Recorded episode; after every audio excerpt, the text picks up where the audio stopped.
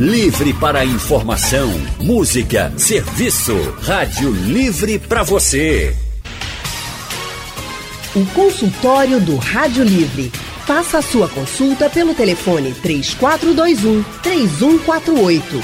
Na internet www.radiojornal.com.br. Calvície, certamente você conhece alguém ou já se deparou com alguma pessoa que sofre com a perda de cabelo progressiva, ou até mesmo você é essa pessoa, né? Tá preocupada aí com a queda de cabelo. Segundo dados da Sociedade Brasileira de Cabelo, só no ano passado o país registrou 42 milhões de brasileiros com calvície.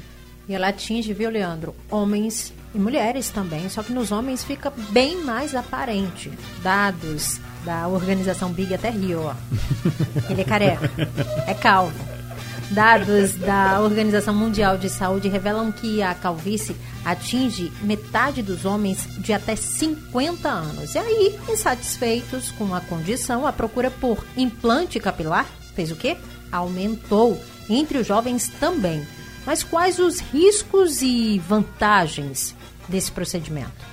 Pois é, a gente vai conversar sobre esse assunto agora com o Dr. Fernando Bastos, que é referência em cirurgia plástica e implante capilar no Brasil. Boa tarde, doutor. Doutor Fernando. Caímos, caiu ligação, né? A gente vai recuperar a ligação do doutor Fernando para já já conversar com ele. Porque com a gente também a dermatologista, a doutora Carolina Coelho. Boa tarde, doutora Carolina. Seja bem-vinda ao consultório do Rádio Livre. Boa tarde a todos. É um prazer estar aqui com vocês, participando desse consultório, programa tão legal, instrutivo para todos os ouvintes. Você que está ouvindo a gente também é nosso convidado. Se você tiver alguma dúvida sobre o assunto, pode ligar para cá. Pode participar também mandando a sua mensagem pelo painel interativo no site da Rádio Jornal. Já tem mensagem chegando aqui. E também, se quiser, pode mandar mensagem para o nosso WhatsApp. Bom, a gente estava aqui, né, descontraindo mais cedo com o assunto, brincando, mas o assunto é sério, porque mexe com a autoestima das pessoas, né? Mexe também com a questão da vaidade, né? Tem homens estão mais vaidosos também agora. E eu queria perguntar para a doutora já de cara se tem sido mais comum uh, os homens mais novos procurarem atendimento para saber que está provocando a queda de cabelos? Tem prevenção? Que problema é esse, doutora? A, a ligação caiu. Você queria é, repetir a pergunta, por favor? Sim, claro. Eu queria saber se você tem notado aumento na procura pelo atendimento relacionado à calvície, principalmente por homens mais jovens.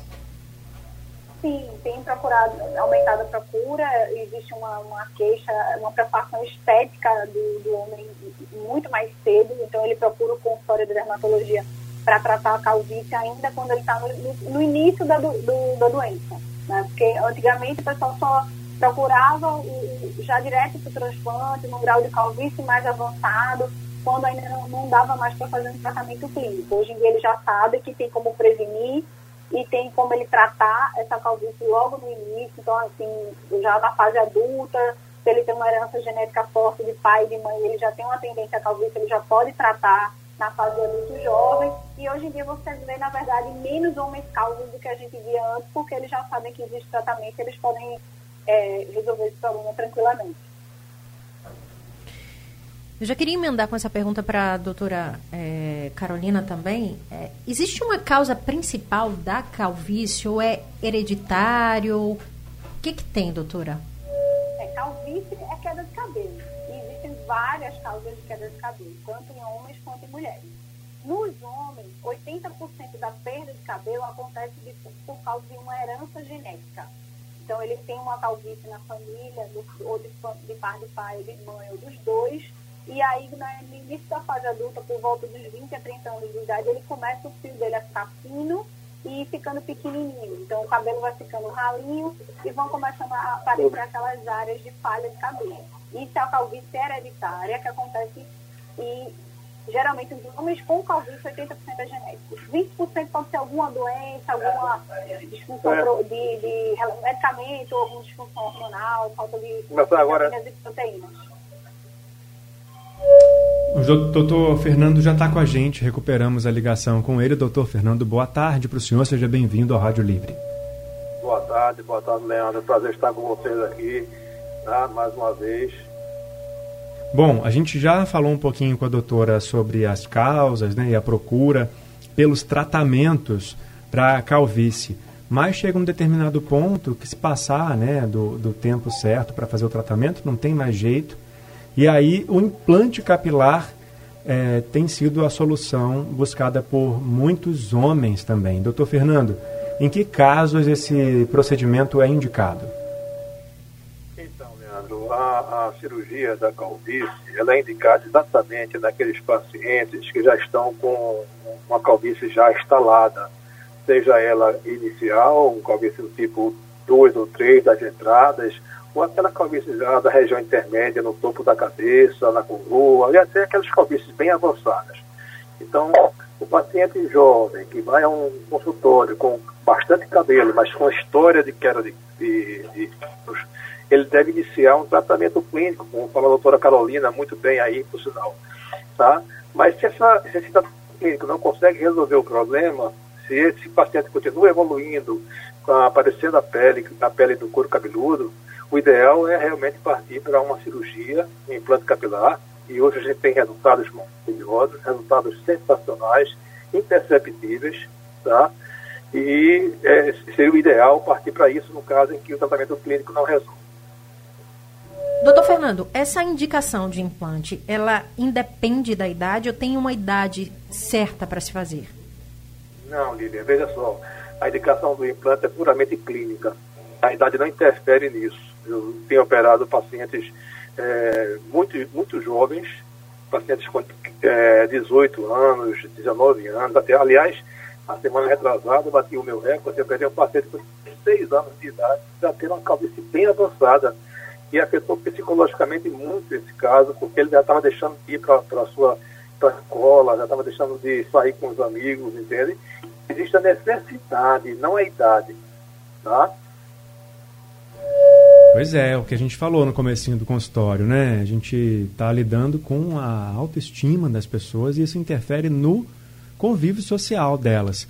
A calvície e os implantes capilares. Quais são as vantagens desse procedimento? Quais são os riscos? Quando ele é indicado? O que provoca a calvície? Tem prevenção? É um monte de dúvida, né? A gente está conversando sobre o assunto hoje no nosso consultório. Junto com a gente estão o doutor Fernando Bastos, ele que é referência em cirurgia plástica e implante capilar no Brasil, e também a dermatologista doutora Carolina Coelho. Tem dúvida já aqui do painel interativo? O Gilberto, do Recife, está perguntando se ele é de Jardim Prazeres, na verdade. Ele quer saber se o estresse tem a ver com a queda de cabelos, doutora Carolina. Tem a ver? Sim, sim. Principalmente nessa fase de pandemia agora, com estresse muito elevado, essa situação de incerteza que a gente viveu, né, é uma coisa muito nova, a queda de cabelo subiu absurdamente, então, principalmente em mulheres, mas também nos homens. Ô, doutora, você está falando da, da, questão da pandemia. Queda de cabelo e a Covid-19, pessoas que já tiveram a Covid-19. Existe alguma relação?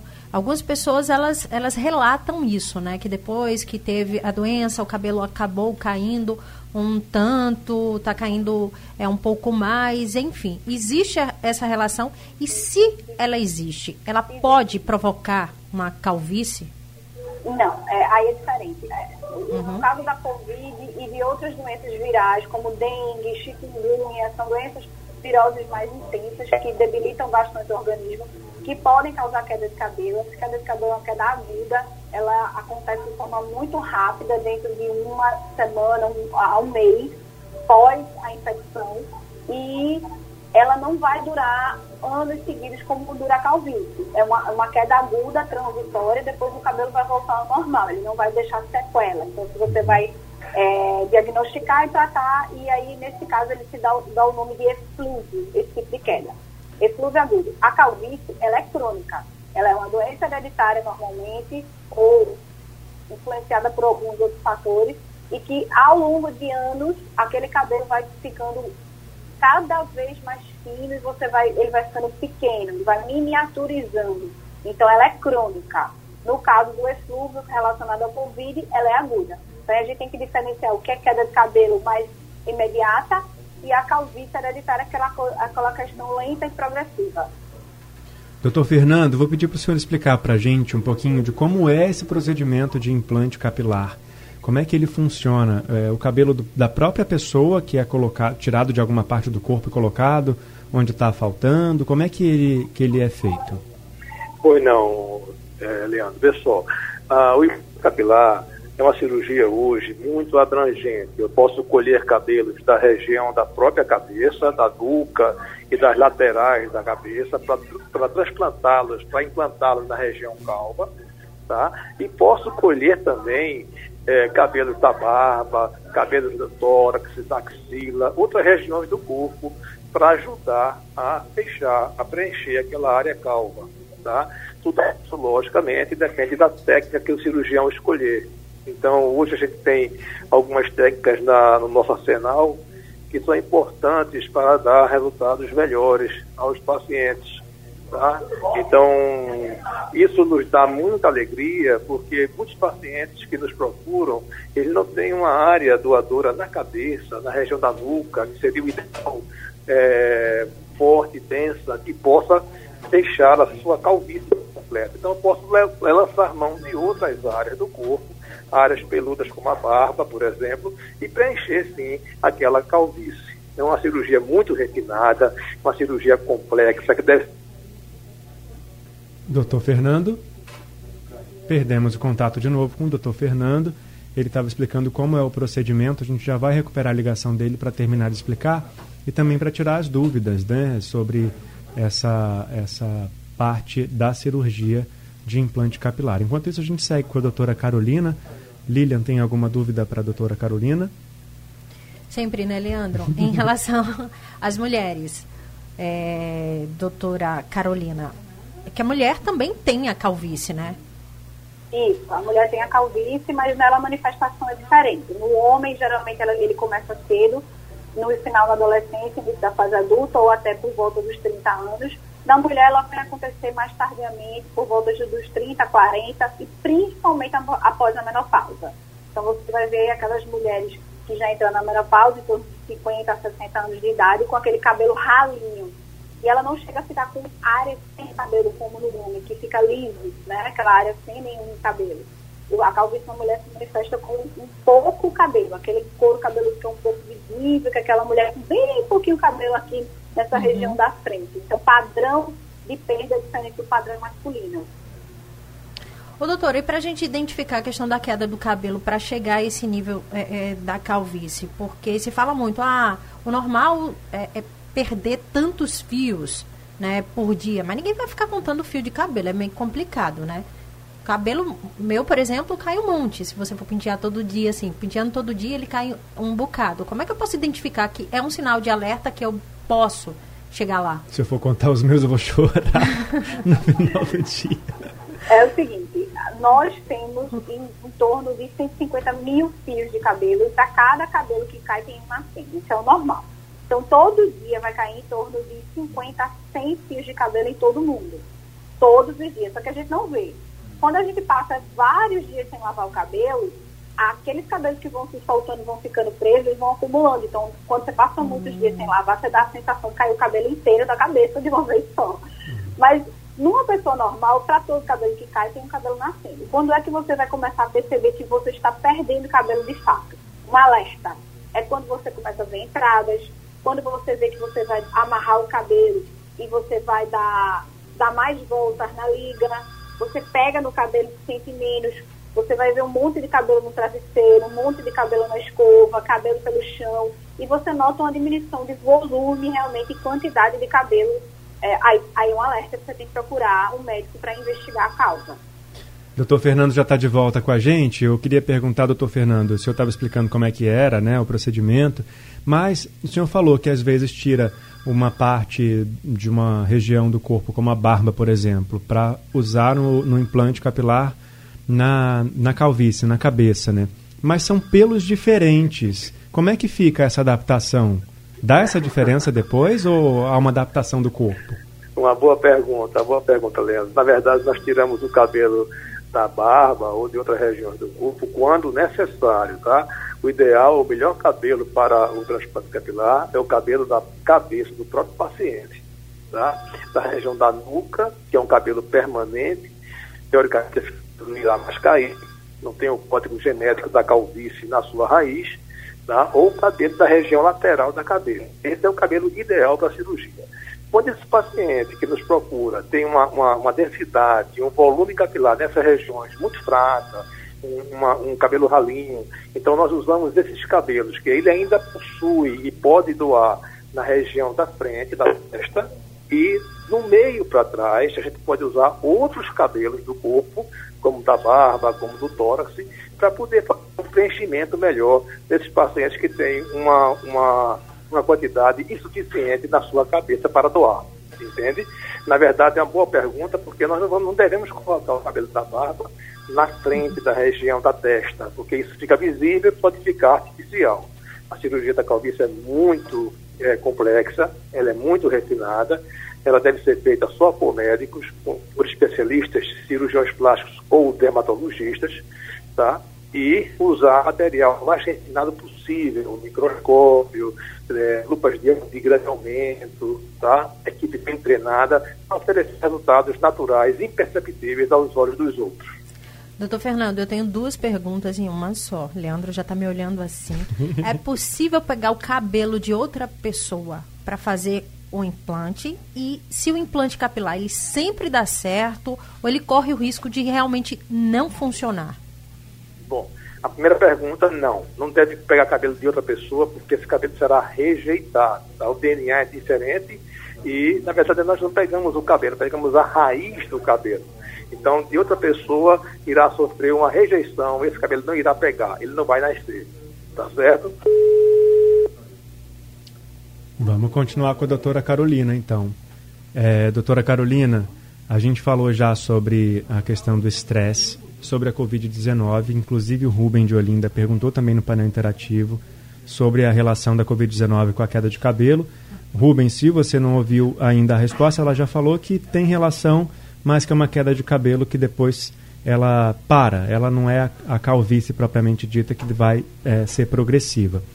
É, existem os tratamentos para o cabelo parar de cair, né, para prevenir a calvície quais são os mais populares, o que as pessoas usam mais para quando identificam que tá perdendo, que estão perdendo cabelo e procuram um dermatologista? É, a primeira coisa é a gente ver que a queda do cabelo acontece em mulheres ou homens, que são diferentes, são causas totalmente diferentes. Então você tem que ver sexo masculino e feminino, primeiro procurar saber a, a história dessa queda de cabelo, o tempo do início, como ela começou, a quantidade de cabelo que está caindo, padrão de queda, o que cai na frente, atrás, no meio, e também se o paciente tem alguma doença, né, e a gente verificar se isso é causado por, por doenças, medicamentos, de nutrição, ou se isso foi causado apenas é uma causa genética hereditária.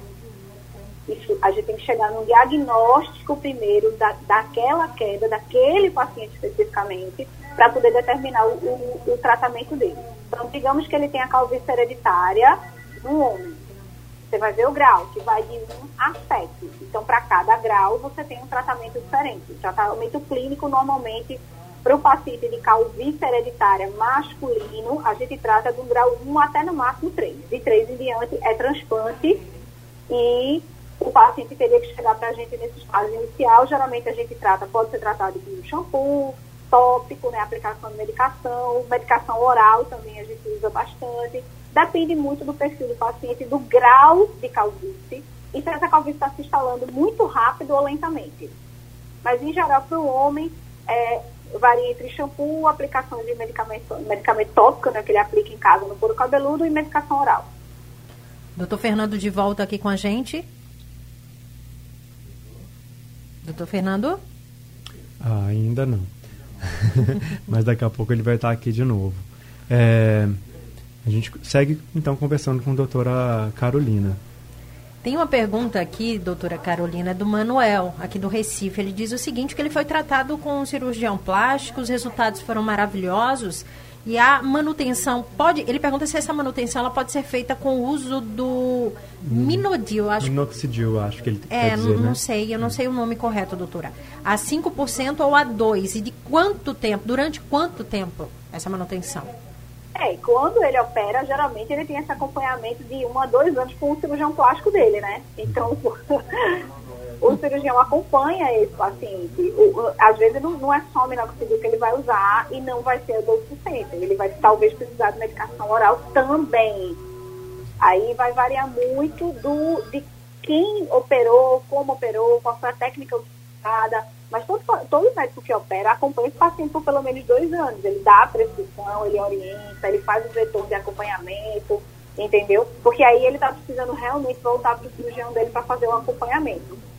O consultório de hoje está discutindo aqui as causas, a prevenção da calvície e também a- o implante capilar, é, a saída para muita gente que quer né, voltar a ter os cabelos e o tratamento já não resolve mais.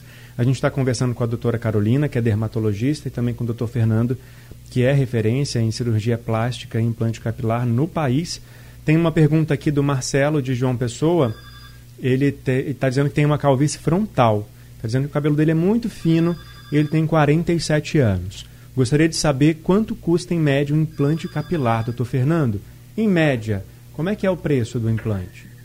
É, então, Leandro, veja só, falar de preço por telefone fica muito difícil, até antiético. É, o ideal é que esse paciente entre em contato com a clínica é, e para falar comigo, manda uma fotografia, entre em contato comigo através do, da teleconsulta, tá certo? Hoje, com a telemedicina em atividade, a gente pode muito conversar com pacientes que moram em outros estados, que moram até em outros países, e dar um diagnóstico preciso da sua calvície e até conversar um pouco sobre essa questão de honorários. Mas é uma cirurgia é, é, de fácil acesso e existe possibilidades de atender o paciente perfeitamente. Deixe então o contato, né, para as pessoas que quiserem entrar em contato para perguntar. O Marcelo é de João Pessoa, por exemplo. Isso, então o telefone da nossa clínica é o 081 34 é, 427 9000. 081 3427 9000. Doutor Fernando, a gente estava falando quando a ligação acabou caindo em relação ao implante, se ele dá certo, ocorre o risco de não funcionar. Porque a pessoa vai lá, paga o implante, né? É, é um valor considerável, mas assim, existe algum risco de não dar certo? Veja, Lilian, é como a medicina, tá? Existem situações em que algum procedimento médico possa não dar certo. É muito difícil, isso é uma coisa raríssima na cirurgia do transplante capilar, porque nós estamos usando é, unidades foliculares, enxertos, raízes do próprio paciente. Então, ele não vai rejeitar o seu próprio cabelo, tá? Uma cirurgia feita nos moldes técnicos, com todo cuidado, com todo refinamento, com a equipe bem treinada, é, a chance de dar certo é muito elevada, mais, é perto de 100%, tá certo?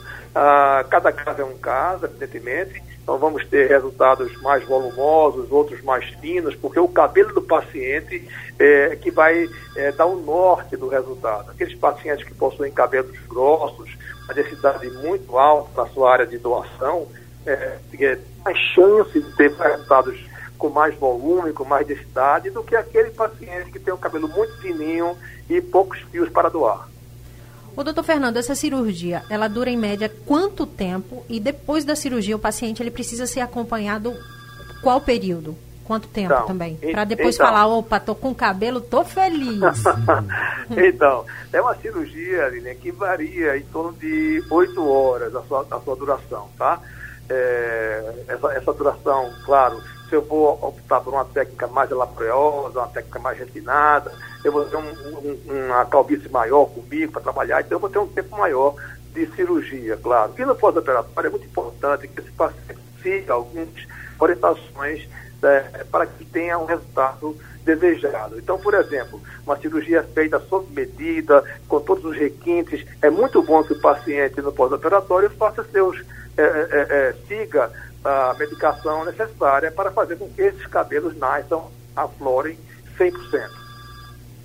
Doutora Carolina, Uh, o doutor Fernando falou mais cedo que ele fez uma cirurgia num, num, adolescente né, de 16 anos. Nessa idade, o que, que pode provocar essa calvície?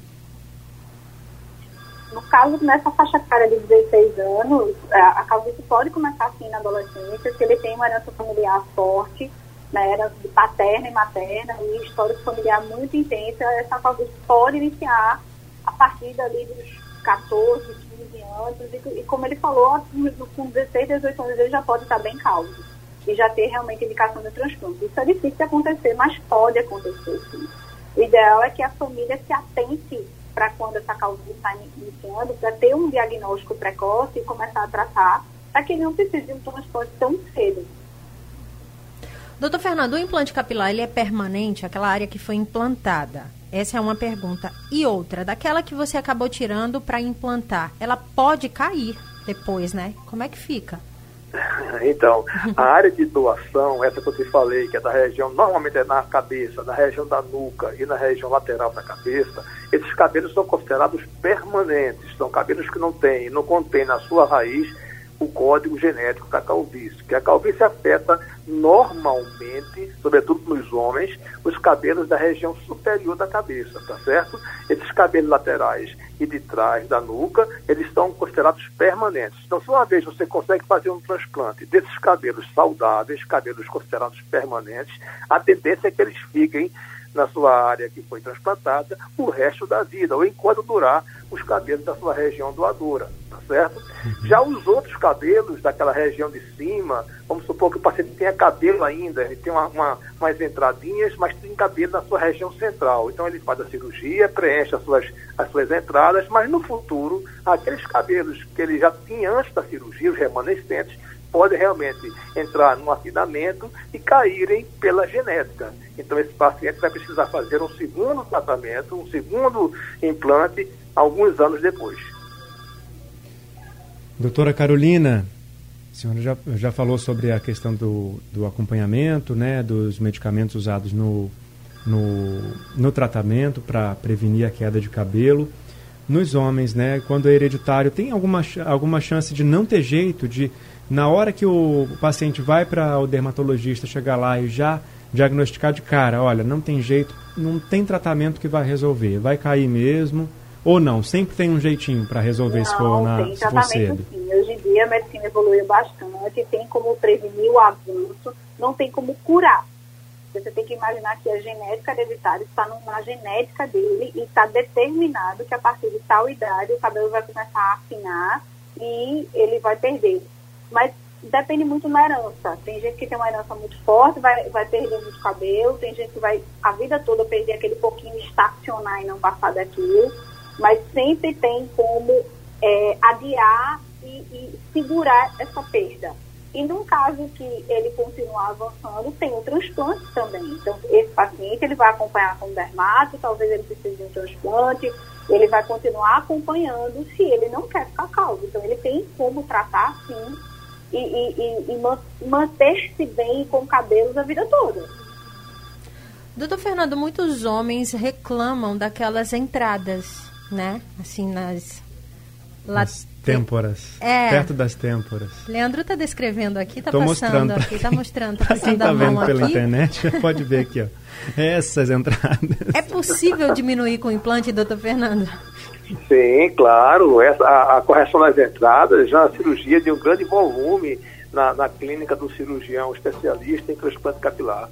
Tá? Lembrar que a grande maioria dos pacientes iniciam sua calvície iniciam pelas entradas. Claro que pode acontecer o inverso, a calvície começar nas, na coroa e seguir para frente.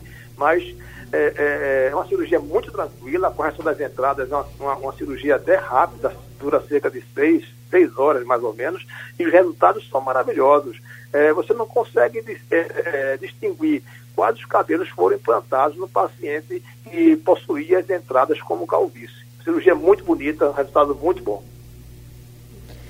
Doutora, a Leandra ficou feliz aqui, viu, ah, doutor eu, Fernando? É, ficou fiquei animado. feliz com a resposta e quero deixar claro que não tem nada a ver com essa pergunta, mas eu fiquei muito feliz com a resposta. Doutora, a gente falando em procurar uma um dermatologista? Qual o momento ideal para procurar é, criança, né? Quando os pais percebem que o cabelo do filho está caindo muito mais. Queda de cabelo em criança é muito difícil de acontecer, muito difícil mesmo. Geralmente uma criança com queda de cabelo é alteração nutricional ou é alguma doença que a criança tenha. Normalmente as quedas de cabelo são mais frequentes, ou agudas, ou crônicas, ou calvície hereditária, acontecem mais no adulto. O adulto sofre mais com queda de cabelo. Mas quando acontece, a mãe percebe logo. Isso é, é, é, a mãe se preocupa muito, presta muita atenção.